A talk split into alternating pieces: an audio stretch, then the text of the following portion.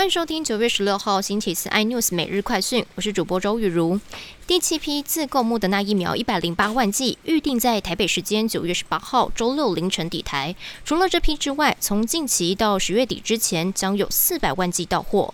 对于 mRNA 疫苗第二剂，有几率出现心肌炎的现象，尤其以青少年居多。香港政府也发现，在十二到十七岁的族群施打之后，相较于美国出现的几率是偏高。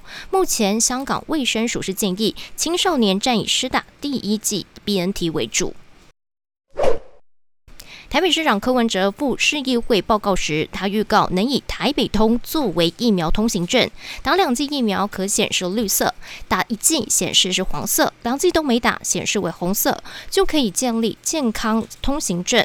打过两剂疫苗可以共餐吃饭，等中央宣布降一级警戒，就可以开始实施。国号大力光八月营收虽创下近七个月高点，苹果 iPhone 十三也亮相，只是大力光的股价却呈现破底的走势。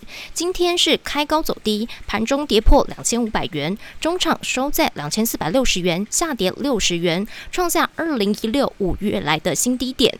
另外一个台股全职王台积电，昨天是遭到气息卖压，收在六百零七块，惨跌六元。今天除息股价是开低走高，以六百零三元开出。七分钟就攀升到六百零七元，顺利完成填息。中国大陆智慧手机厂商 OPPO 在与 OnePlus 合并运营之后，关键的软体和装置部门裁员大约两成，这是近期中国行动通讯业首见重大的人力精简。其实 OPPO 在二零一六年成为中国最畅销的品牌，近年公司在招募人力的方面是扩张过快，产品定位还直接挑战苹果公司主导的高阶领域。更多新闻内容，请锁定有线电视四十八八十八 MOD 五零四三立财经台 iNews，或上 YouTube 搜寻三立 iNews。